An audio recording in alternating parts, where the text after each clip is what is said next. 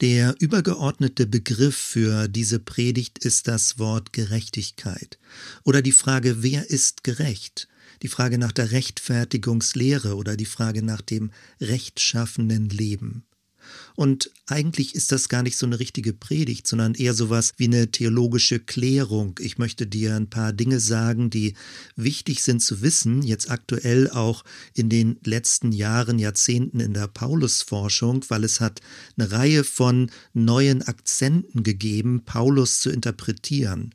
Und das wird gleich ein bisschen deutlicher werden. Also der Untertitel zu dieser Predigt ist notwendige Korrekturen in der Paulus-Auslegung. Und ich beziehe mich da ein Stück weit zurück auf das Kapitel 5 von Noel Moles, Fingerprints of Fire, wobei er nicht auf diese Thematik speziell eingeht, sondern er spricht eher über die gerechten Menschen und verbindet das eben mit Friedensethik und mit einem Lebensstil. Aber ich möchte, weil wir in unserem Kulturkreis so sehr stark mit dieser lutherischen, reformatorischen Theologie zu tun haben, speziell darauf eingehen, weil diese Theologie wirkt bis in die heutige Zeit, also bis in das pietistische Milieu, bis in das evangelikale Milieu und auf einer gewissen, ja unscheinbaren Weise auch bis in charismatisch-pfingstliche Milieus, weil das eben alles miteinander zusammengehört in diesen großen Traditionsstrom der Reformation.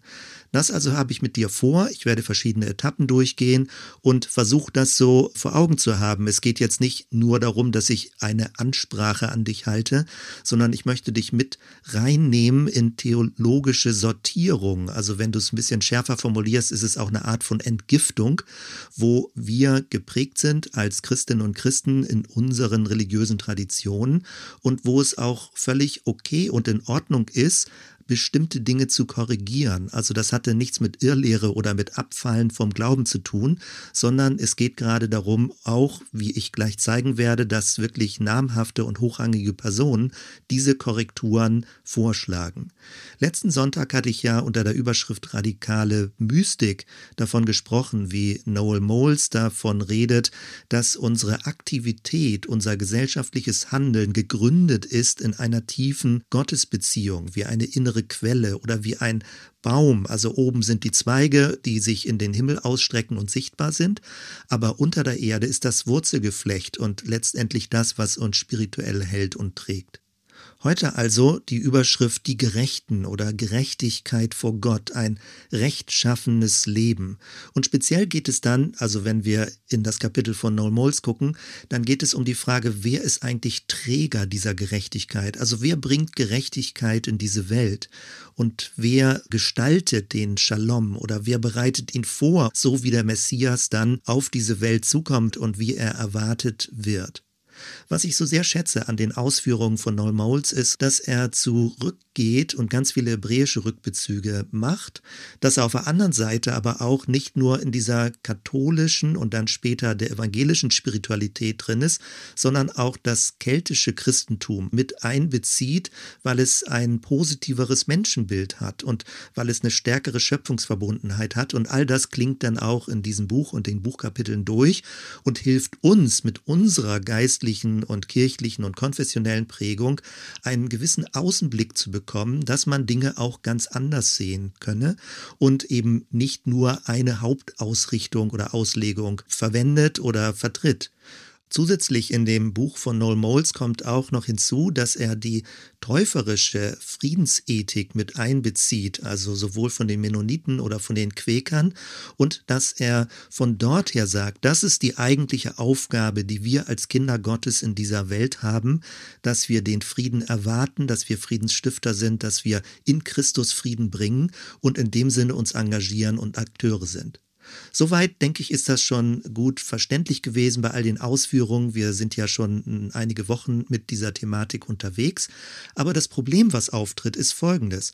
Wenn man von gesellschaftlichem Engagement oder wenn man von Friedensethik spricht, wenn man von Gestaltung der Schöpfung spricht, wenn man von einem positiven Menschenbild spricht, dann prallt das, je nachdem, wie du geistlich geprägt bist, an dir innerlich ab oder es perlt ab. Also im Sinne von, naja, jetzt wird es aktivistisch egoistisch oder jetzt geht es bloß noch ums Handeln oder ums Tun oder jetzt müssen wir wohl möglich sogar etwas leisten, um vor Gott anerkannt zu sein. Denn Noel Moles legt einen großen Akzent darauf, dass es nicht nur um einen abstrakten Glauben geht, ein abstraktes Christsein, ein bloßes Fürwahrhalten von bestimmten Lehrüberzeugungen, sondern dass es eben auch um eine praktische Lebensführung geht, um einen Lebensstil, um etwas, was die Welt mitgestaltet, was andere inspiriert und wo wir uns eben engagieren in dieser Welt.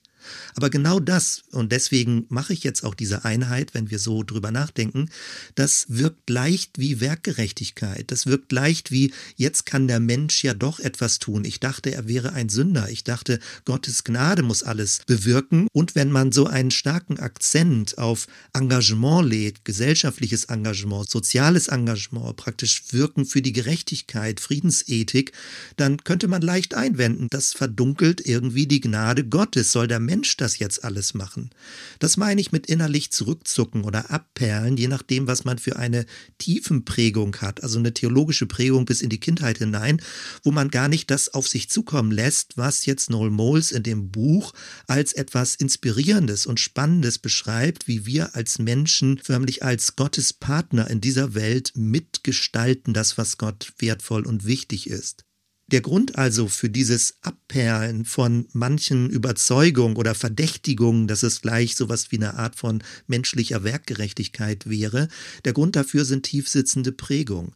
Und diese Prägungen sind nicht nur in deiner Jugend oder deiner Kindheit, je nachdem, wo du aufgewachsen bist und wo du zur Kirche gegangen bist, sondern die Prägungen gehen mehrere hundert Jahre zurück bis zur Reformation und dann später im Pietismus und die verschiedenen evangelischen Freikirchen, die dann auch entstanden sind, die alle mit dieser Problematik mehr oder weniger zu tun haben.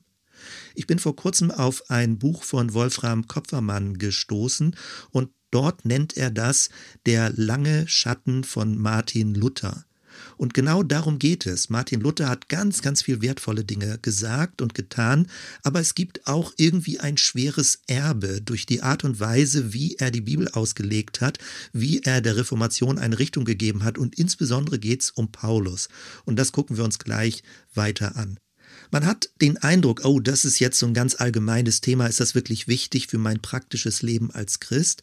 Aber der Punkt ist, je nachdem, mit welcher Prägung und mit welcher Brille du auch die Paulusbriefe liest, wirst du unterschiedliche Dinge wahrnehmen können. Und wenn man eine ziemlich vorgefasste Brille hat, die einem selbst vielleicht gar nicht bewusst ist, dann sieht man bestimmte Dinge bei Paulus gar nicht. Und das wirkt sich eben aus auf das eigene Menschenbild, das wirkt sich aus, wie wir andere Menschen sehen, wie menschliche Begegnungen sind.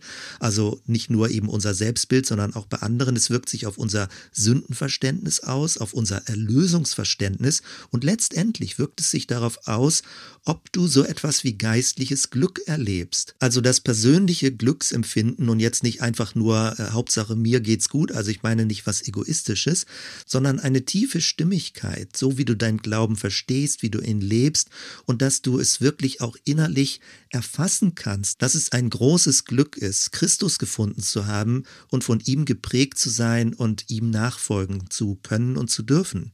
Also nochmal in Kürze der Gedankengang, damit du den roten Faden dann auch mitverfolgen kannst. Wir beginnen gleich im Alten Testament, werden dann weitergehen zu Jesus, gehen dann einen großen Schritt weiter zu Luther und zu der Rechtfertigungslehre, wo manche lutherische Theologen behaupten, Martin Luther hätte das Wesen der Sünde besser verstanden als Paulus. Und ich meine, da muss man schon ein bisschen stutzig werden. Was meinen die eigentlich damit? Und es gibt ja neuere Paulusforschung, da werde ich kurz was zu sagen. Und damit kommen wir dazu, dass es wirklich elementar wichtig ist, weil dadurch alle anderen Theologiefelder berührt werden. Das Gottesbild, das Selbstbild, das Sündenverständnis, das Erlösungsverständnis, das Weltbild. Und letztendlich mündet das darin, wenn wir überhaupt darüber nachdenken, dass wir eine Mission haben in dieser Welt, dass wir etwas Gutes weiterzugeben haben, dann ist es eben wichtig zu verstehen, was ist denn überhaupt das Gute dieser Botschaft? Wenn ich weder daran glaube, noch es erlebe, dass diese Botschaft von Christus gut ist, ja, dann ist das auch kein Wunder, wenn ich es eigentlich nicht vertreten kann und wenn ich irgendwie mich so verdeckt vielleicht schäme oder nicht den Mut habe, dafür offen aufzutreten und auch nicht bereit bin oder mich nicht traue oder das nicht für sinnvoll halte, anderen anzubieten und weiterzugeben. Also es ist kein Wunder, wenn man eine verzerrte Prägung hat, die man selbst gewissermaßen ein bisschen erleidet, dass es schwierig ist, über diese Art von Glauben werbend und einladend für andere Menschen, also so zu erzählen, dass sie es als einladend empfinden. Beginnen wir also mit diesem biblischen Rundgang. Ich gehe mal zurück in Psalm 24, Vers 7. Das ist der Weihnachtspsalm, so könnte man ihn nennen, und dort steht, Machet die Tore weit und die Türen in der Welt hoch, dass der König der Ehre einziehe. Wer ist der König der Ehre? Es ist der Herr, stark und mächtig. Und unmittelbar davor steht, wer darf auf des Herrn Berg gehen und wer darf stehen auf seiner heiligen Stätte? Antwort, Vers 4, wer unschuldige Hände hat und reinen Herzens ist, wer nicht bedacht ist auf Lüge und nicht schwört zum Trug, der wird den Segen vom Herrn empfangen und Gerechtigkeit von dem Gott seines Heiles. Das ist das Geschlecht, das nach ihm fragt, das da sucht dein Antlitz, Gott Jakobs. Nun, wenn man diesen Psalm liest, dann hat man doch den Eindruck, ja, es ist wirklich möglich, gerecht zu sein, reinen Herzens zu sein, ohne Lug und Trug, ohne Lüge zu leben. Und genau das ist auch das hebräische, das alttestamentliche Verständnis. Es ist möglich, ein gerechtes, ein rechtschaffenes Leben zu führen. Wenn man jetzt mit dem neutestamentlichen Blick, also mit einer gewissen Prägung auf diesen Text guckt, dann sagt man, das ist nur eine rhetorische Frage. Also wer hat unschuldige Hände, wer darf auf dem Berg des Herrn stehen? Keiner, außer Jesus. Aber das ist nicht das Alte Testament. Das Alte Testament geht davon aus, dass es durchaus möglich ist, ein gerechtes Leben, ein rechtschaffenes Leben vor Gott zu führen. Das mal als ersten Punkt, dass wir den festhalten. Jetzt gehen wir weiter zu Hiob. Und bei Hiob geht es ja, so ist umgangssprachlich zumindest bekannt, um Leiden. Also, dass Hiob irgendwie leiden muss und Gott das irgendwie zulässt. Und fälschlicherweise wird das Theodizee-Frage genannt. Jetzt stutzt du vielleicht, hä, ich dachte Theodizee, also warum lässt Gott das Leid zu? Das ist so diese lockere Übersetzung. Es geht um die Frage nach der Gerechtigkeit Gottes. Ist Gott überhaupt gerecht, wenn er so viel Leid in der Welt zulässt oder möglicherweise sogar in die Welt schickt. Also wie können wir dann noch von Gottes Liebe und Gottes Gerechtigkeit sprechen? Das ist die sogenannte Theodizee-Frage. Und was mir auch lange Zeit gar nicht so bewusst war, diese Theodizee-Frage ist eine Frage aus der Neuzeit. Die hat mit Hiob überhaupt nichts zu tun. Da werde ich gleich drauf zurückkommen. In der frühen Aufklärung, Ende des 16. Jahrhunderts, Gottfried Wilhelm Leibniz, der hat eine Schrift verfasst, förmlich als Anklage Gottes, als müsste Gott sich erklären und selbst rechtfertigen. Und der Titel dieser Schrift war Abhandlung zur Rechtfertigung Gottes über die Güte Gottes, die Freiheit des Menschen und den Ursprung des Übels. Also die sogenannte Theodizee-Frage ist eine religionskritische Frage der Neuzeit. Und die kommt in der Bibel überhaupt gar nicht so vor. Jetzt stutzt du und denkst, ha, das dachte ich immer, das wäre das Thema des Hiob-Buches. Nein, das Thema des Hiob-Buches ist viel konkreter. Nämlich die Frage, also die mitlaufende Frage im Hiob-Buch lautet, warum leidet ein Gerechter? Das ist der eigentliche Punkt. Denn das Alte Testament, wie gesagt, geht davon aus, dass Menschen durchaus gerecht sein können vor Gott und durchaus ein gerechtes Leben führen können vor Gott. Die Frage lautet aber, selbst wenn ein Mensch, also lass uns dieses Gedankenspiel kurz machen, selbst wenn ein Mensch völlig tadellos lebt, keine einzige Sünde begeht, warum leidet er trotzdem in dieser Welt? Also warum wird ihm das Leiden nicht erspart? Oder nochmal andersrum gefragt, Warum ist Gutsein nicht eine Garantie für die Abwesenheit von Leiden? Das ist die eigentliche Frage des Hiob-Buchs und woran Leute drohten, irre zu werden. Und ich meine, wenn du die Freunde von Hiob hörst, dann versuchen sie Hiob zu trösten nach einem bestimmten Muster. Und dieses Muster heißt in theologischer Sprache der sogenannte Tun-Ergehen-Zusammenhang.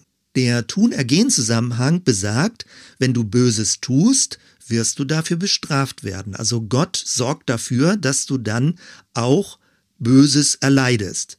Wenn du Gutes tust, wirst du gesegnet und gesund sein. Das ist so die Logik des sogenannten Tun-Ergehen-Zusammenhangs. Dein Handeln wird auf dich selbst zurückfallen und genau das bewirken, eben was du ausgelöst hast. An sich ja irgendwie auch logisch und nachvollziehbar. Und jetzt kommt eben genau die Hiob-Frage. Wenn jemand gerecht ist, warum muss er trotzdem leiden? Das ist doch unglaublich. Macht es denn gar keinen Sinn, dass wir gut leben, dass wir uns bemühen, gut zu leben, wenn uns trotzdem Schicksalsschläge treffen können, wenn wir trotzdem krank werden können, wenn wir trotzdem Unfälle erleiden und was auch immer Leid verursachen kann? Denn es gibt genau nämlich den Umkehrschluss. Damals schon, auch bei Jesus, der sogenannte Blindgeborene in Johannes Kapitel 9, da gibt es genau die Rückfrage.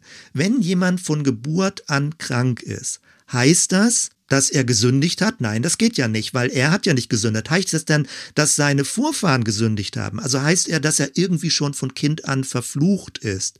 Heißt das, wenn jemand krank wird? Heißt das, wenn jemand einen Unfall hat? Heißt das dann im Rückschluss, dass er irgendwas Böses getan hat? Also irgendwie so negatives Karma, jetzt unchristlich formuliert, was auf ihn zurückfällt. Wenn jemand also nicht mehr gesegnet wird, wenn er plötzlich einen schweren Lebensweg antritt durch eine Krise, in die er hineingerät, heißt das dann immer, dass er selbst dafür schuld ist. Und diese Muster wirken ja bis heute. Das ist unsichtbar der sogenannte Tun-Ergehen-Zusammenhang. Also man zieht Rückschlüsse aus dem Schicksal, was ein Mensch erleidet, auf sein früheres Verhalten und sagt, naja, wahrscheinlich war er da auch irgendwie selbst dran schuld. Wir wissen zwar nicht genau wie, aber ich vermute und so weiter und so weiter, denn gibt es Verdächtigung. Und die eigentlich komplizierte Frage, wir sind noch bei Hiob. Die eigentlich komplizierte Frage lautet, warum leidet ein Gerechter? Warum lässt Gott das zu, dass ein Gerechter, der für nichts in diesem Sinne Schuld hat, trotzdem leiden muss oder leiden wird? Was für ein Sinn hat diese Art von Leiden, wenn es nicht eine Strafe ist für früheres Fehlverhalten? Das ist die wirklich komplizierte Frage. Und das bringt uns zu Jesus. Warum hat Jesus gelitten, obwohl er ohne Sünde war? Nun, du kennst die fertigen Antworten. Er hat stellvertretend sozusagen für die Menschheit gelitten.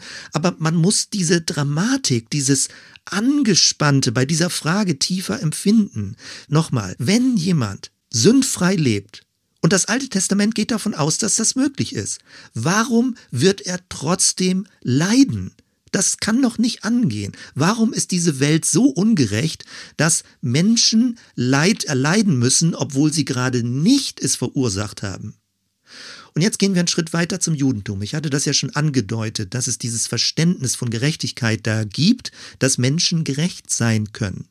Und mein nächster Punkt ist, dass es eine Sehnsucht nach Gerechtigkeit gibt, dass natürlich auch gemerkt wird, natürlich sündigen wir Menschen, natürlich ist die Welt an vielen Stellen kaputt und zerbrochen und deswegen gibt es eine ganz tiefe Sehnsucht nach Gerechtigkeit, besonders bei den Propheten jetzt im Alten Testament, in der hebräischen Bibel. Ein Vers jetzt zum Beispiel Jesaja 60, Vers 17. Und ich will den Frieden zu deiner Obrigkeit machen und die Gerechtigkeit zu deinem Herrscher. Also die Sehnsucht, dass unser Gemeinwesen, ich formuliere es jetzt ein bisschen politischer, durch eine Obrigkeit gestaltet wird, die den Frieden herbeiführen möchte, den sozialen Frieden auch, also soziale Gerechtigkeit und Gerechtigkeit wirklich so etwas wie ein Regierungsziel ist, was durch die konkreten Menschen natürlich dann ausgeübt wird, durch die Regierung. Also der Prophet erwartet das, er wünscht es, er bittet das herbei, dass genau das geschieht. Und damit sind wir sofort bei Jesus. Du hast doch die Bergpredigt sicherlich so grob in Erinnerung. Matthäus 5, Vers 6. Selig sind, die da hungert und dürstet nach der Gerechtigkeit, denn sie sollen satt werden.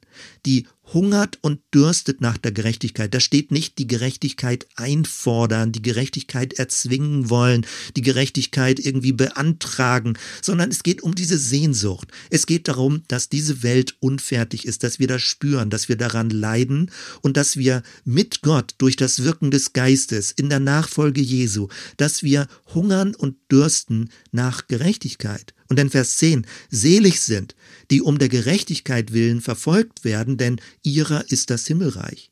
Mir ist das erst vor kurzem aufgefallen, dass da steht, dass man um der Gerechtigkeit willen verfolgt wird. Also manchmal denken Leute, ja, es geht darum, um Jesu willen verfolgt zu sein. Und das stimmt ja auch. Viele Menschen auf dieser Erde werden verfolgt und angefeindet, weil sie sich zu Jesus bekennen und weil sie an ihm glauben und ihm folgen. Aber in diesem Vers steht, dass du um der Gerechtigkeit willen verfolgt wirst. Also weil du Gerechtigkeit willst, gesellschaftliche Gerechtigkeit willst, kommst du ins Gefängnis. Weil du Dinge klären willst, weil du sozialen Ausgleich willst, weil du dich einsetzt für Menschen, die benachteiligt sind. Und es ist ein Riesenfeld, was das Thema Gerechtigkeit angeht. Wir haben da im Buch von Noel Moles ja schon ein bisschen drüber gesprochen, wie breit dieses Feld des Shalom ist, des Friedens, der Gerechtigkeit, bis eben in menschliche Beziehungen hinein. Wenn du dich dafür einsetzt, geschieht jetzt das Irritierende. Obwohl du etwas Gutes willst, wirst du dafür angefeindet und verfolgt. Das ist das Irritierende, weil manchmal denkt man das. Ich habe das früher auch gedacht. Wenn ich etwas Gutes will, dann werde ich Applaus dafür bekommen. Dann werden Leute mich loben, dann werden sie sagen, ach, das ist schön, dass du so gute Gedanken hast und dass du dich für bestimmte Dinge einsetzt. Nein, genau das ist nicht automatisch der Fall. Es kann sein, dass Leute dich loben und ermutigen und anspornen, dich für das Gute einzusetzen. Aber es kann auch sein, dass gerade weil du dich für Gerechtigkeit einsetzt, angefeindet wirst, benachteiligt wirst, bis hin sogar zu körperlichen Angriffen oder Übergriffen, die geschehen können.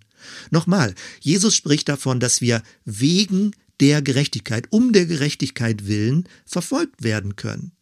Und das ist sehr, sehr spannend, weil manche denken, in der Bibel würde der Begriff Liebe so ganz groß vorkommen, ein Gott der Liebe. Und das stimmt auch. Es gibt viele Begriffe im Neuen Testament von Liebe. Aber wenn du ins Alte Testament reinguckst, dann sind die Begriffe Shalom, Frieden und Gerechtigkeit, Sudaka im Hebräischen, das sind die großen Begriffe.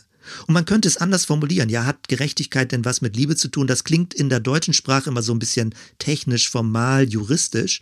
Aber man muss es eigentlich anders übersetzen. Gerechtigkeit ist so etwas wie strukturelle Liebe, strukturelle Barmherzigkeit, strukturelle Zuwendung zu Menschen, die eben keine Gerechtigkeit erfahren. Und das kombiniert sich, Gerechtigkeit mit Shalom, eine Wohlordnung, eine Stimmigkeit, ein Ausgleich. Es ist eng mit diesem Shalom-Verständnis verbunden. Und Jesus sagt ja dann kurz nach dem Anfang der Bergpredigt, Vers 20, denn ich sage euch, wenn eure Gerechtigkeit nicht besser ist als die der Schriftgelehrten und Pharisäer, so werdet ihr nicht in das Himmelreich kommen. Und damit meint er offenbar eine fromme, eine frömmelnde Art von Gerechtigkeit, so eine Art von Rechtgläubigkeit, die nur innerlich oder nur sich abstrakt glaubensmäßig bewegt oder auf bestimmte Verordnungen achtet, aber nicht wirklich eine Veränderung im menschlichen Zusammenleben bewirkt. Und da fordert er eine bessere Gerechtigkeit. Nicht, dass wir luschiger sind mit Gerechtigkeit, nicht, dass wir resignierter sind mit Gerechtigkeit, sondern Jesus fordert uns auf, stärker nach Gerechtigkeit zu streben, als wir das vielleicht bisher getan haben. Die Frage ist ja immer, wer ist Träger dieser Art von Gerechtigkeit? Und das Buch von Noel Moles, er nimmt Bezug in einer Fußnote auch auf eine hebräische, eine althebräische Legende, da werde ich gleich darauf zurückkommen. Und er betont eben, dass es Menschen sind, die Tzadikim, also die Gerechten, die das in die Welt hineinbringen. Und ich erinnere nochmal, nach dem hebräischen Verständnis ist das durchaus möglich, gerecht zu leben. Und das irritiert natürlich, wenn wir lutherisch geprägt sind aus der Reformation, wo grundsätzlich gesagt wird, der Mensch ist so abgrundtief verdorben, dass nichts Positives ohne Gottes Kraft sozusagen, also nicht aus sich heraus etwas möglich ist. Wenn wir also ins Alte Testament reingucken, dann ist es durchaus möglich, dass Menschen sündigen, dass sie unreine Lippen haben, dass sie Vergehen gegenüber Gott, also begehen. Zum Beispiel aber, wenn man zurückgeht zum ersten Mose Buch, Kapitel 15, Vers 6, über später wurde Abraham genannt, hier noch Abram, da steht, Abram glaubte dem Herrn und das rechnete er ihm zur Gerechtigkeit. Also Abraham ist als gerechter Mensch wahrgenommen worden, der rechtschaffen gelebt hat. Und da meint Gerechtigkeit nicht Perfektion oder Fehlerfreiheit, sondern Gerechtigkeit meint, dass er zutiefst Gott vertraut hat in den Zusagen, die Gott ihm gegeben hat. Und dadurch ist er auch annehmbar vor Gott gewesen, weil er nicht immer misstrauisch gegenüber Gott war. Und du kennst sicherlich dann auch die Geschichte von Sodom und Gomorra, wie Abraham bittet für Sodom und Gomorra. Du findest diese Geschichte in 1. Mose 18 und ich zitiere mal von Vers 22 an. Aber Abraham blieb stehen vor dem Herrn und trat herzu und sprach, Willst du denn den Gerechten mit dem Gottlosen umbringen? Es könnten vielleicht 50 Gerechte in der Stadt sein. Also hier verhandelt Abraham mit Gott, was ja schon schräg genug ist, dass er sich nicht einfach nur unterwürfig zeigt, sondern er verhandelt mit Gott und widerspricht förmlich Gott und fordert Gott heraus und versucht, das zu verhindern, dass dieses Gericht über Sodom und Gomorra hereinbricht. Und er spricht davon 50 Gerechte. Die Stadt mag viele hundert und tausend Leute gehabt haben, aber wenn nur 50 Gerechte drin sind, dann bitte Gott, übe nicht dieses pauschale Gericht aus. Und dann äh, sagt Gott, nee, so viele sind's nicht. Und Abraham handelt runter und sagt, ja, aber wenn's nur 30, wenn's nur 20, wenn's nur 10 sind, bitte nicht Sodom und Gomorra verderben. Nun, wir kennen das, diese Geschichte sicherlich, aber was so spannend daran ist, man kann sich ja ganz praktisch fragen, wenn Abraham gewusst hätte, wer diese Gerechten sind, Männer und Frauen, dann hätte man sie doch evakuieren können. Dann hätte man doch sagen können, okay, äh, Lot, lass uns mal zusammensetzen, Abraham und Lot, und wir checken das mal kurz ab, wir klopfen an die Türen, wir holen Leute raus, wir sagen, hier gibt es ein Gericht, was kommen wird, ihr seid die Gerechten, kommt, lass uns mal schnell die Stadt verlassen, damit wir nicht in dem Gericht Gottes untergehen. Offenbar, und das ist das Spannende, war es aber nicht möglich, weil Abraham nur vermutet hat. Er hat es gar nicht gewusst, wo diese zehn, möglicherweise zehn Gerechten waren. Offenbar sind sie gar nicht so in Erscheinung getreten, dass man das erkennen konnte, dass man das so ganz genau zuordnen konnte. Vielleicht wussten die Leute es selbst noch nicht mal. Und das ist genau die Grundlage für diese jüdische ganz alte Legende von den sogenannten 36 Gerechten, worauf Noel Mols auch Bezug drauf nimmt, die 36 Zadikim. Der Punkt ist, sie sind immer unsichtbar unter den Menschen, und wenn einer stirbt, wird ein neuer geboren. So besagt es sozusagen die jüdische Legende. Und wir wissen es nicht genau, wer es ist. Wir merken, manche Menschen sind irgendwie besonders und herausragend, aber die sogenannten 36 Gerechten wissen es nicht mal selbst. Es können Kinder sein, es können ältere Menschen sein, es sind nicht unbedingt die schönen und sichtbaren und reichen, es können ganz unscheinbare sein, es können arme Menschen sein, die ein so reines Herz und ein so rechtschaffenes Herz haben, dass das der Grund ist, weshalb Gott diese Welt noch nicht vernichtet hat. Es sind die sogenannten 36 Zadikim, die namenlos vielleicht sind. Niemand kennt sie genau, die so selbstlos leben, dass sie förmlich wie ein Salz in der Menschheitsgeschichte wirken, dass durch dieses Salz eben die Menschen nicht pauschal vernichtet werden in einem Gericht. Sobald diese 36 Gerechten, sobald jemand glauben würde von sich, er ist einer von diesen 36, ist das ja eine Form von Hochmütigkeit und dann zeigt es, dass er es genau nicht ist. Also man kann es nicht selbst herausfinden, ob man diese Art von gerechter Person ist, sondern es ist ein ständiger Ansporn zu sagen, halte doch Ausschau nach diesen Menschen, die so rechtschaffen leben. Nimm dir ein Vorbild an ihnen. Glaube daran, dass Gott unsichtbar wirkt in der Menschheit und dass diese Art von einem rechtschaffenen Leben dafür sorgt, dass die Menschheit nicht grundsätzlich den Bach runtergeht, so sage ich es mal pauschal. Das also ist die Logik dabei und das ist jetzt jüdische Tradition. Und jetzt gehe ich mit dem Gedanken noch ein bisschen weiter, weil es ist natürlich eine lange Tradition mit diesen 36 Gerechten. Hannah Arendt, die politische Denkerin, hat 1948 über das Verhältnis von Politik und Moral gesprochen. Und ich hätte nicht gedacht, dass das sowas von aktuell ist, wo du jetzt gerade dieses Drama um die amerikanische Präsidentschaft miterlebt hast und die letzten vier Jahre und wie manche Dinge auch einfach moralisch falsch waren, wie sie kriminell gewesen sind, was abgelaufen ist. Und jetzt ein Zitat, also es sind sehr lange Sätze, du kannst es ja kurz zurückspulen und nochmal hören. Ich lese dir Hannah Arendt vor, 1948, gerade nach Ende des Nazireiches, was sie gesagt hat zum Stichwort dieser unsichtbar 36 36 Gerechten. Zitat, die alte jüdische Legende von den 36 unbekannten Gerechten, die immer da sind und ohne deren Anwesenheit die Welt in Scherben fiele, sagt letztlich darüber etwas aus, wie notwendig solch edelmütiges Verhalten beim normalen Gang der Dinge ist. In einer Welt wie der unseren, in welcher die Politik in einigen Ländern es längst nicht mehr bei anrüchigen Seitensprüngen belässt, sondern eine neue Stufe der Kriminalität erklommen hat, hat jedoch die kompromisslose Moralität plötzlich ihre alte Funktion, bloß die Welt zusammenzuhalten, verändert und ist zum einzigen Mittel geworden, mit dem die eigentliche Realität im Gegensatz zur von Verbrechen entstellten und im Grunde nur kurzlebigen Faktizität erkannt und planvoll gestaltet werden kann. Nur diejenigen, die noch in der Lage sind, sich nicht von den Nebelschwaden beirren zu lassen, die aus dem Nichts fruchtloser Gewalt hervortreten und sich wieder dorthin verflüchtigen, können mit so gewichtigen Dingen wie den ständigen Interessen und der Frage des politischen Überlebens einer Nation betraut werden.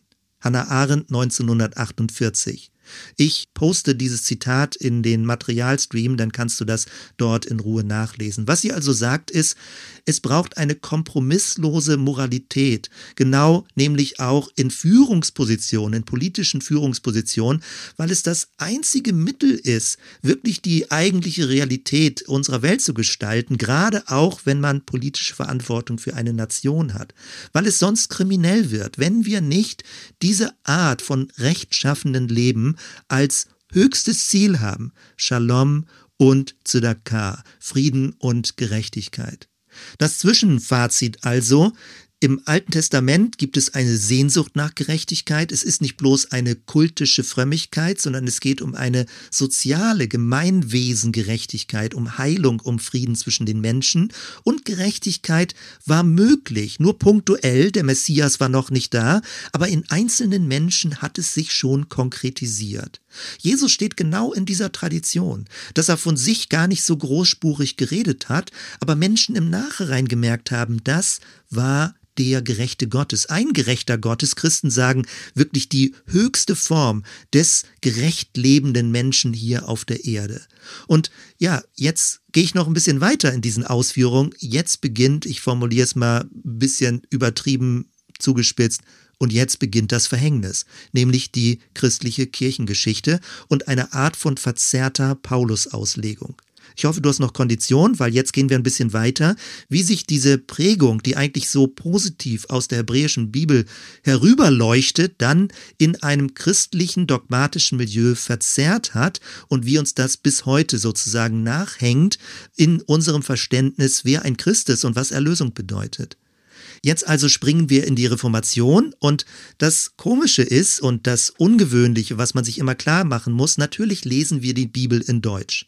Aber wir lesen zu großen Teilen das Neue Testament und insbesondere Paulus mit einer Brille, die durch die Reformation entstanden ist. Wir lesen also Paulus mit der Brille, verkürzt gesagt, von Martin Luther oder von Johannes Calvin. Also aus der Sicht der Reformatoren. Und nicht, dass ich falsch verstanden werde. Martin Luther hat super viele Verdienste, eine herausragende Gestalt, aber möglicherweise war ihm das nicht richtig aufgefallen oder er wusste es nicht besser. Wenn er sich zum Beispiel auf den Römerbrief bezieht, Römer 1, Vers 17 steht dort, denn darin wird offenbart die Gerechtigkeit, das ist das Thema, die vor Gott gilt, welche kommt aus Glauben in Glauben, wie geschrieben steht, Habakkuk 2, Vers 4, der Gerechte wird aus Glauben leben.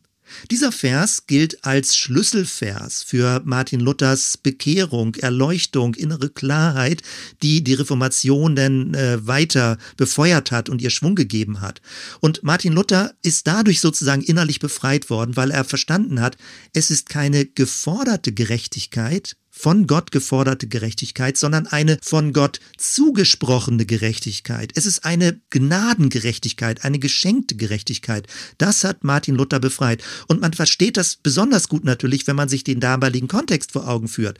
Die katholische Kirche mit den ganzen Ablass, Handel, Strukturen, dass man förmlich Dinge tun muss, um bei Gott überhaupt anerkannt zu sein, was viel so innere Anspannung und Stress ausgelöst hat, und natürlich auch einen gewissen Machtapparat Apparat der Kirche stabilisiert hat, wo Leute Spendengelder gegeben haben und so weiter. Also es scheint damals der Eindruck entstanden zu sein, da im 13., 14., 15. Jahrhundert, dass man Gott gnädig stimmen müsse. Und das ist natürlich eine absolute Abweichung vom Neuen Testament. Und da neu zu verstehen, die Gerechtigkeit Gottes ist nicht eine geforderte, sondern eine zugesprochene und noch genauer in Christus zugesprochene Gerechtigkeit. Das war die Dynamik der Reformation und das war sehr, sehr wertvoll. Das Dilemma dabei werden wir gleich merken, weil es wirkt sich auf das Menschenbild aus. Für Martin Luther war Paulus sehr wichtig und später hieß es dann die sogenannte Rechtfertigungslehre, so ist das theologisch genannt worden. Und Martin Luther ging davon aus, dass das das Zentrum der paulinischen Theologie war.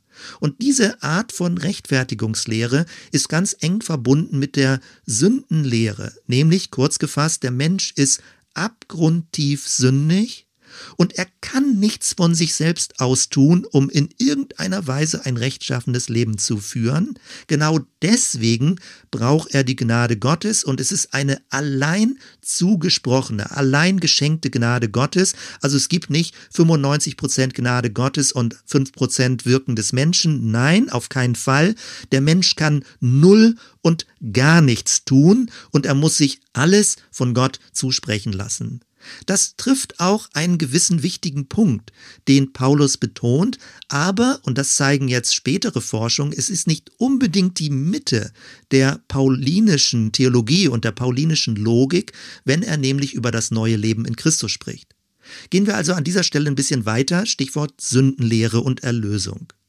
Vielleicht kennst du diesen lateinischen Spruch, der das zusammenfasst. Simul justus et peccator. Das heißt übersetzt zugleich gerecht und Sünder. Beides zugleich. Und viele, die in irgendeiner Weise lutherisch, evangelisch, freikirchlich, evangelikal geprägt sind, denken, ja, genau so ist es doch. Das lesen wir auch in der Bibel, das hat Paulus doch gesagt. Zugleich gerecht, aber zugleich auch Sünder. Und das bezieht eben Martin Luther auf so grundlegende Dinge wie das Selbstverständnis, dass heilige Menschen, wenn sie eben vor Gott heilig sind, Paulus spricht ja an, die einzelnen Gemeinden, ihr Heiligen dort und ihr Heiligen dort, dass man aber immer zugleich auch Sünder ist. Dass es eben auf der Erfahrungsebene so ist, dass wir als Menschen völlig verdorben sind Wer es nicht glaubt, ist hochmütig so ungefähr und meint irgendwas Gutes in sich drin zu haben. Aber je mehr du Offenbarung, das ist jetzt die Behauptung, je mehr du Offenbarung des Heiligen Geistes bekommst, desto mehr wird dir klar, dass du abgrundtief verdorben bist. Und allein durch den Zuspruch Gottes wirst du gerecht. Das heißt eben in Konsequenz, es gibt niemals einen Zustand der Erlöstheit. Du musst immer zerknirscht sein als Mensch, zerknirscht durch die Welt gehen, weil du ja weißt, du bist von Grund auf ein Sünder, aber du darfst eben im Glauben auch annehmen als Zuspruch von Christus, so wie Paulus es ausführt, in dem Moment, wo du dich als Sünder erlebst, als Sünder bekennst vor Gott, bist du auch sofort im selben Augenblick gerecht gesprochen. Es ist also immer nur punktuell, dass diese Gerechtsprechung dir zugesprochen wird und du hast nie das Gefühl, dass du in einem neuen Leben angekommen bist. Manchmal ist das sogar verkürzt und flapsig denn so gesagt worden, der sogenannte alte Adam, der alte Mensch in uns drin, das egozentrierte Wesen, muss jeden Tag neu ersäuft werden, so wird es denn gesagt. Oh, der alte Adam kann schwimmen, also Menschen sind getauft worden, aber plupp, da kommt der alte Adam wieder hoch und du musst jeden Tag neu den sogenannten alten Adam ertränken, ersäufen, denn du bist von Grund auf Sünder und unter der Überschrift der Gnade Gottes hast du jetzt die Aufgabe, diesen alten Adam neu und immer neu und immer neu zu ertränken und immer neu Sünden zu bekennen. Das ist dann natürlich auch die Betonung von Beichte, also eine ständige Selbsterforschung, äh, gerade auch in Bezug auf unwissentliche Sünden, die man vielleicht getan hat. Gott vergibt mir alle, auch die Sünden, die ich gar nicht weiß und gar nicht kenne, weil es ja so tief in mir drin ist. Die Gedanken werden erforscht, die Herzensregungen werden erforscht. Und ja, sowas gibt es auch im Alten Testament. Gott erforsche mich und ich möchte ein reines Herz haben. Aber dieses hier, was dann auch in der Reformation und später in der Neuzeit mit der ganzen Psychologisierung des Glaubens auch gekommen. Es ist förmlich so etwas wie, dass man sich ständig den Puls fühlt.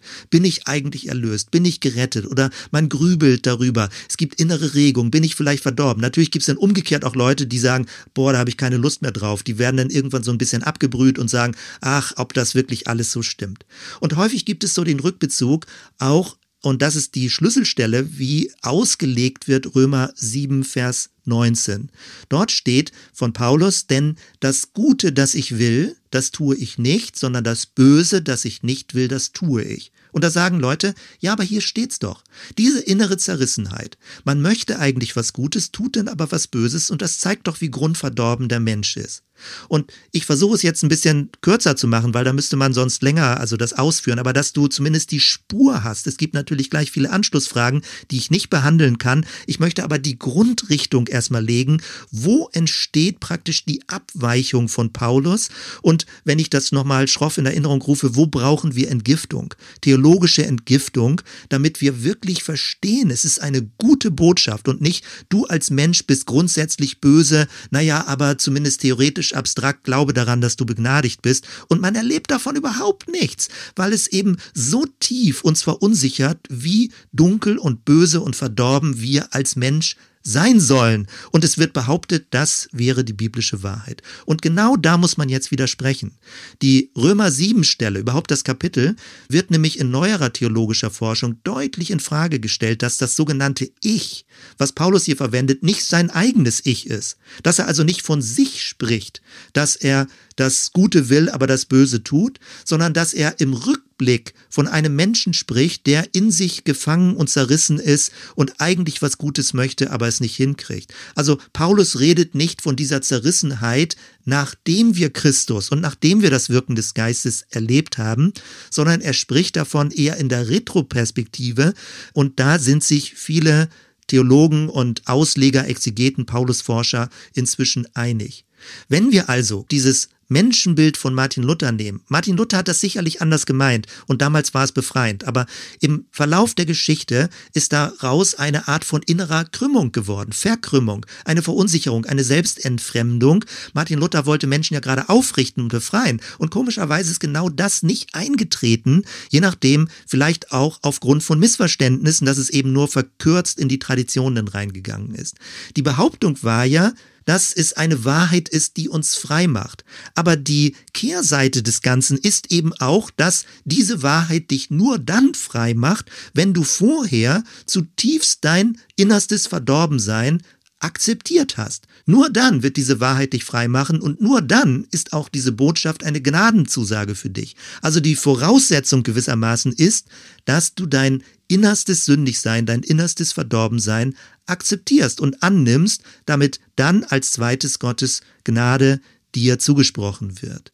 Und Allein wenn ich das versuche nochmal so zu beschreiben, dann kann man irgendwie schon spüren, es ist ein ziemlich dunkles Menschenbild. Also Gott ist derjenige, der dich rettet, aber das innerste Bild des Menschen, sowohl von sich selbst auch von anderen, ist sehr dunkel. Und dieses dunkle Menschenbild hat sich dann mit verlängert, auch in die sogenannte evangelikale christliche Welt, wo sicherlich viele, die mir jetzt zuhören, vielleicht zumindest ansatzweise von geprägt sind. Die Behauptung dabei ist dann nämlich, Luther hätte das Wesen der Sünde sogar noch tiefer als Paulus verstanden, dass es wirklich so eine innere Selbsterforschung gibt in unseren Gedanken, in unserem Herzen. Und die Behauptung ist, all das wäre biblisch, das wäre das Evangelium. Nämlich, sobald ein Mensch von sich gut denken würde, hätte er noch zu wenig Offenbarung über sich erlangt und muss noch mehr beten und noch mehr grübeln und noch mehr tiefer in sich hineinfallen, damit dann die Gnade Gottes umso leuchtender wird. Vielleicht denkst du, ja, aber so ist das alles doch. Nein, ich möchte dir jetzt eine Verschiebung vorschlagen, eine Verschiebung im Fokus, sozusagen eine Wende oder einen anderen Akzent. Und das skizziere ich jetzt auch nur und hoffe, dass du Spaß hast, vielleicht das an anderer Stelle dann weiter zu verlängern. Aber dass erstmal die Weichenstellung auch korrigiert wird oder zumindest eine Alternative in der Auslegung deutlich wird. Es gibt seit den 1980er Jahren eine sogenannte neue Paulus-Perspektive, die sehr umstritten ist, heiß diskutiert wird, weil dort wird behauptet, also in der Auslegungstradition jetzt, dass die sogenannte Rechtfertigung des Sünders, also die Rechtfertigungslehre, dass es nicht das Zentrum der paulinischen Theologie war, sondern dass es Paulus in erster Linie darum ging, dass die sogenannten Heiden, also die nichtjüdischen Völker, mit reingerufen und eingeladen werden in die jüdische Heilsgeschichte, dass sie also Zugang bekommen als Menschen, die gar nicht diese jüdischen Gesetze und Gebote und die ganzen Mose-Gesetze, die in dieser Geschichte Israels drin sind und befolgt werden, dass die sogenannten Heiden, die Goyim, die nichtjüdischen Völker, dass die das nicht erst alles befolgen müssen und trotzdem durch Christus mit in diese Heilsgeschichte eingeladen werden. Das wird gesagt, ist das eigentliche Zentrum, das Gravitationszentrum der paulinischen Theologie. Paulus ging es also nicht um ein innerliches Christentum, was so innerlich glaubt und von Gott Gnade zugesprochen bekommt, sondern ihm ging es um eine Versöhnung der Menschheit, dass der Zaun abgerissen ist, dass sowohl Juden als auch Heiden zusammen Gott finden können und dass sie mit ihm zusammen auf dem Weg sind, den Messias zu erwarten. Jetzt gehe ich nochmal zurück zu Wolfram Kopfermann, nämlich das Buch, was ich vor äh, kurzem eigentlich eher zufällig gefunden habe. Und ähm, es fällt einem nicht auf, weil es hat ein so langweiliges Cover. Es ist von 2008 und vielleicht Kennst du den Namen Wolfram Kopfermann, langjähriger Pastor, St. Petrikirche in Hamburg, Leiter der charismatischen Gemeindeerneuerung, inzwischen schon verstorben, aber mich hat er super geprägt, als ich Student war und mich begleiten viele seine theologischen Auslegungen, so dass ich eine Hilfe habe, eine Rahmenstruktur habe, das Neue Testament zu lesen. Das Buch, von dem ich spreche, heißt Heiligung, Teilhabe an der neuen Schöpfung. Und er selbst ist ja lutherischer Pfarrer und hat diese ganze Tradition und auch diese ganze Prägung und das Studium.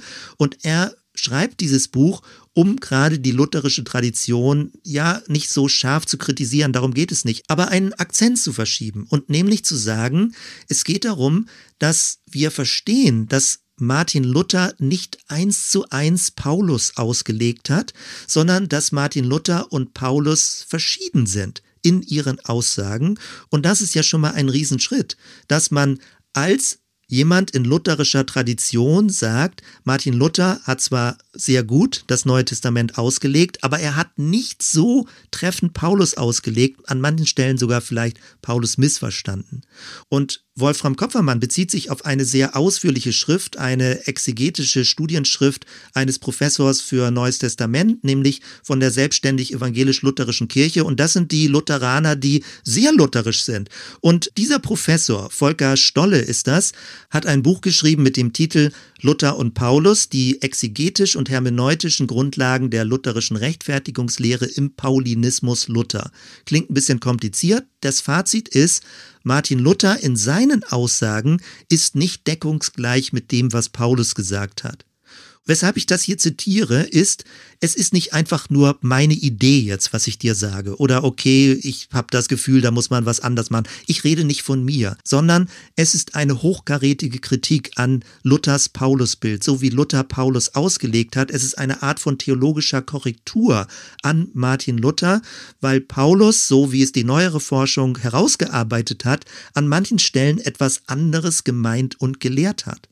Und das hat natürlich weitreichende Konsequenzen, wie ich das am Anfang schon gesagt habe. Und die möchte ich dir jetzt nochmal zum Schluss in drei Punkten skizzieren. Also die theologische Richtung, um die es geht. Und das ist, wie Wolfram Koffermann auch von sich aus sagt, sein Lebensthema. Es geht um das Lebensthema in Christus sein. Und du findest das, wenn wir gemeinsam die Bibel lesen, dass Paulus das so stark herausstellt, gerade in verschiedenen Briefen, in Christus sein. Es gibt eine neue Wirklichkeit.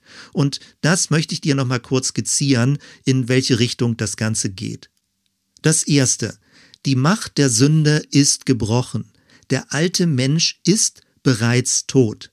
Ich hatte das schon angedeutet. In Römer 7, da redet Paulus nicht von sich selbst, sondern er spricht davon, dass es diese inneren Kämpfe gibt und dass es auch eine Sündenmacht gibt, die Menschen gefangen nehmen kann und es eben auch getan hat. Beim Römerbrief findet man das so. In den ersten Kapiteln redet Paulus eher von Sünde in Mehrzahl, also sündige Taten. Und je länger Paulus im Römerbrief Dinge ausführt, redet er von Sünde in Einzahl. Da geht es also um die Macht der Sünde. Und das hilft, das Ganze ein bisschen zu differenzieren. Denn wenn es um Schuld geht, um schuldig werden, dann geht es um Vergebung. Es geht um Einzeltaten, die vergeben werden. Wenn es aber um die Macht der Sünde geht, da geht es um den alten Menschen, der förmlich wie ein destruktives Kraftfeld auch in uns drin wirkt und uns ständig dazu verleitet, auch destruktiv uns zu verhalten. Da geht es um die Kreuzigung, nämlich nicht um Vergebung, sondern dass der alte Mensch gekreuzigt ist. Und die Frage ist, wann ist das geschehen? Also muss es jeden Tag neu passieren? Und nein, Paulus redet so nicht. Paulus spricht davon, Römer 6, dass es bereits geschehen ist, dass wir am Kreuz bereits mit Christus gekreuzigt sind und dass der alte Mensch jetzt für tot gehalten wird. Also, dass wir uns so mit dem alten Menschen beschäftigen, dass wir davon ausgehen, dass er schon tot ist. Da hat man sofort die Anschlussfragen, ja, aber ich tue doch immer noch wieder neu destruktive Dinge. Der Punkt ist aber, tut man sie von einer anderen Grundlage aus? Also fällt man immer wieder zurück in alte Verhaltensmuster oder sind diese alten Verhaltensmuster zwingend und unentrinnbar? Also simul justus et peccator, sind wir zwingend immer in dieser sündigen Struktur drin? Und Paulus spricht dagegen. Er sagt, nein, wir sind nicht zwingend in dieser alten Natur drin.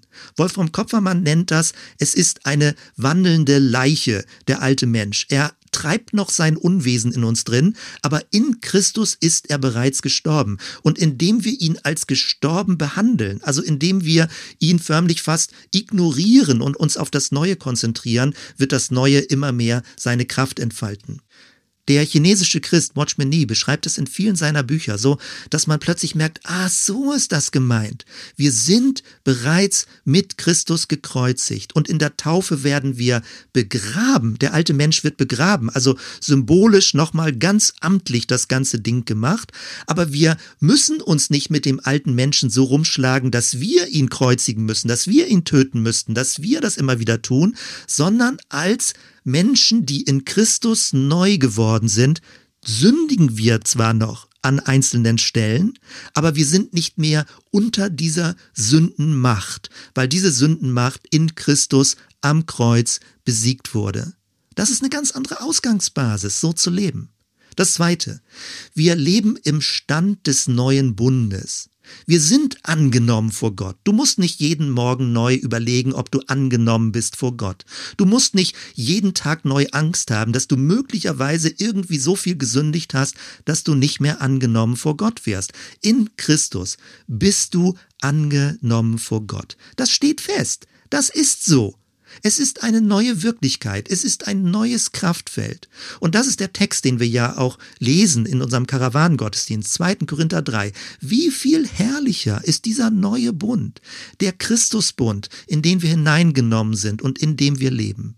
Also, die Macht der Sünde ist kein unentrinnbares Kraftfeld. Wir sind nicht mehr ausgeliefert dieser Sündenmacht. Wir haben keine gespaltene Persönlichkeit. Ja, Einzelsünden sind noch möglich. Ja, wir scheitern. Ja, wir brauchen Vergebung. Aber wir leben unter einer neuen Herrschaft. Nicht mehr unter der Herrschaft der Sünde, sondern unter der Herrschaft des Heiligen Geistes und des neuen Lebens. Das ist nämlich genau das, wenn man die Briefe des Paulus liest, dann fällt einem auf, Paulus ist sowas von selbstverständlich positiv. Er schreibt nicht von einer inneren Selbstzerknirschung. Er hat keine psychologische Selbsterforschung. Er ist nicht permanent geknickt. Er erlebt viel Gegenwind für diese Botschaft. Er ist sogar im Gefängnis, aber er zweifelt überhaupt nicht an sich oder an seiner Beziehung zu Gott oder ob er nicht mehr geliebt sein würde oder ob Gott ihn im Stich gelassen hätte. Überhaupt nicht. Nichts davon. Das Alte ist in seiner Macht vergangen und gebrochen. Und das neue Leben hat begonnen und wir leben in der Kraft des Geistes. Das ist der dritte Punkt, der so wichtig ist zu verstehen, das Angeld des Geistes. Also erstens, der alte Mensch ist schon gekreuzigt mit Christus am Kreuz und wir leben auf der Grundlage, dass der alte Mensch bereits gestorben ist. Als zweites, dass wir im Stand des neuen Bundes leben. Und als drittes, dass der Geist Gottes nicht irgendwas abstrakt Theoretisches ist, was wir glauben, sondern eine neue Wirklichkeit in uns drin ist. Der Geist Gottes wohnt in dir. Du kannst das nicht immer sofort fühlen als Glücksgefühl, als dass alles bunt und schön ist. Das ist auch gar nicht der Punkt. Der Heilige Geist ist nicht dazu da, dir immer schöne Gefühle zu erzeugen. Aber es ist die neue Wirklichkeit Gottes in dir drin, bis in dein Unterbewusstsein, bis in deine Träume hinein. Er tut sein Werk. Und das, was Gott angefangen hat als guten Werk, das wird er auch vollenden. Es ist ein neues Kraftfeld, eine neue Wirklichkeit. Das meint Christus Christus in dir. Wir in Christus, Christus in uns, eine lebendige Hoffnung. Es ist nicht abstrakt, es ist real, es ist eine lebendige Quelle des Geistes in dir drin. Das, worüber wir letzten Sonntag nachgedacht haben. Und wenn ich diese drei Punkte jetzt nur ganz kurz skizziert habe und damit praktisch die Verschiebung, die Akzentverschiebung deutlich gemacht habe gegenüber der üblichen lutherischen Theologie oder der evangelikalen Theologie, die wir vielleicht ebenso auch kennen oder erlebt haben, dann kannst du vielleicht ahnen, dass das wirklich was anders macht. Das Neue ist in dir drin. Gott wirkt in dir. Er rechnet mit dir. Du gestaltest mit diese Welt. Und du bist nicht einfach nur ein Versager, ein Nichtskönner, ein grundlegend verdorben und nix geht, sondern es ist Christus neu, eine Identität in dir drin und sie ist beständig in dir drin. Und du musst nicht Angst haben, dass sie plötzlich weg ist. Sie ist beständig in dir drin, weil das ist der Gnadenfluss Gottes aus der Quelle des lebendigen Wassers. Natürlich gibt es viele Anschlussfragen. Wie erlebe ich die Erlösung? Gibt es Praxisübungen? Wie kann ich mir das klar machen? Aber zunächst einmal ist diese Grundrichtung wichtig. Wir leben als erlöste Kinder Gottes, befreit, geliebt, gesegnet, was aber nicht heißt, dass es ohne Leiden zugeht. Da waren wir am Anfang. Nur weil du geliebt, gesegnet bist, nur weil du dich für Gutes einsetzt, weil du nach Gerechtigkeit dich sehnst und einsetzt, heißt das nicht, dass du ohne Leiden leben wirst, dass du nicht Anfeindung erleben wirst. Das kleiner Sprung. Bei Gandhi ist das ja so, dass er sagt, gewaltfreier Widerstand ist nur möglich, also wenn man sich anlegt mit Mächtigen um der Gerechtigkeit willen, deswegen, darum geht's ja bei gewaltfreien Widerstand, das ist nur möglich, wenn du auch leidensbereit bist. Weil du setzt dich für etwas Gutes ein und wirst beispielsweise dafür geschlagen, wirst angefeindet, diffamiert, obwohl du für etwas Gutes dich einsetzt. Also nur weil du gesegnet bist in Christus, nur weil du geliebt bist, nur weil du angenommen bist, heißt das nicht, dass du ein Friede, Freude, Eierkuchenleben führen wirst. Aber umgekehrt, nur weil es dir möglicherweise gerade äußerlich schlecht geht im Leben, heißt das noch lange nicht, dass Gott dich verlassen hat. Dass eben die Umstände ein Hinweis darauf wären, dass du jetzt nicht mehr gesegnet bist, nicht mehr angenommen bist, nicht mehr ein Kind Gottes wärst. Diese Rückschlüsse sind nicht zulässig. Das ist genau das, worum es geht. Gottes Bund ist für dich, Christus ist für dich, sein Geist wohnt in dir. Und Christus hat auch gelitten, obwohl er ein rechtschaffenes Leben geführt hat. Und wir wissen es aus dem Neuen Testament, wie das genau interpretiert wird als ein stellvertretendes Leiden für andere, dass er als Gerechter gelitten hat für andere. Und das kommt uns zugute, so wie er bereit war, sein Leben zu führen. Das ist also die Betonung einer neuen Wirklichkeit. Die Erlöstheit bedeutet nicht, dass du irgendwie auf Wolke 7 schwebst, aber dass eine neue Wirklichkeit in dir begonnen hat und dass du rauskommst aus einer negativen Prägung, raus aus einer inneren Verkrümmung, raus aus diesem Gefühl, vor Gott bin ich schlecht, raus aus dieser inneren Grübelei. Gott ist für dich, er ist in dir. Nochmal, das alte Wesen ist am Kreuz gestorben. Das neue Leben hat in dir begonnen. Halte dich daran, stelle dich darauf, laufe dem nach, strecke dich nach dem aus. Es ist Christus durch seinen Geist, der in dir wohnt. Das sind die Schlüsselbegriffe, der neue Bund und das Wirken des Geistes. Und jetzt, damit sind wir zurück bei Noel Moles. Das ist die Grundlage, um in unserer Welt, in unserer Gesellschaft, in unserem Beziehungsumfeld, in der Nachbarschaft, wo auch immer am Arbeitsplatz zu wirken. Und das hat überhaupt nichts mit Werkgerechtigkeit zu tun, sondern aus diesem Wirken des Geistes, aus der Präsenz Gottes in deinem Leben, aus dieser Grundlage und diesem Stand im neuen Bund, als geliebter, als angenommener Mensch, wirkst du in dieser Welt. Das ist der Frieden, um den es geht, dass wir Träger des Friedens werden, nämlich ein Frieden, der mit Gott versöhnt, der mit uns selbst versöhnt, der mit anderen versöhnt und auch mit der Natur versöhnt. Und mit diesem Gedanken möchte ich nochmal zurück in den Bibelvers gehen, den Bibeltext, den wir lesen im Karawanengottesdienst 2. Korinther 3 und ich möchte nochmal ab Vers 9 vorlesen. Wenn schon der Dienst, der den Menschen die Verurteilung brachte, mit solcher Herrlichkeit ausgestattet war, welche herrliche Ausstrahlung wird dann der Dienst haben, der den Menschen mit dem Freispruch die Gerechtigkeit bringt. Im Vergleich mit dieser überragenden Herrlichkeit ist jene Herrlichkeit gar nichts. Wenn schon das, was vergehen muss, durch Herrlichkeit gekennzeichnet war, wie viel mehr wird die Herrlichkeit Gottes dann von dem ausstrahlen, was bleibt?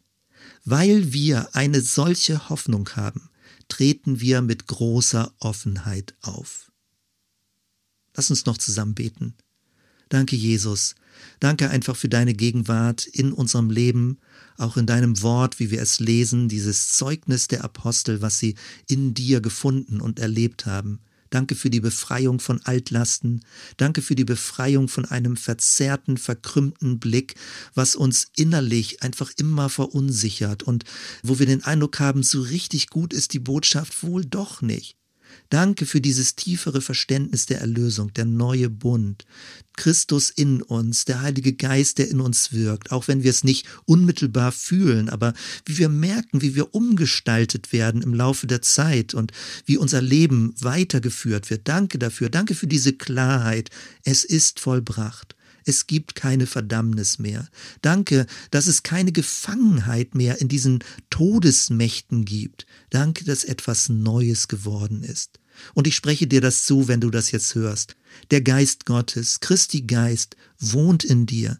Seine Gnade ist in dir. Er hält dich fest, er trägt dich, er liebt dich. Du bist grundlegend geliebt und angenommen. Dir ist vergeben, immer neu.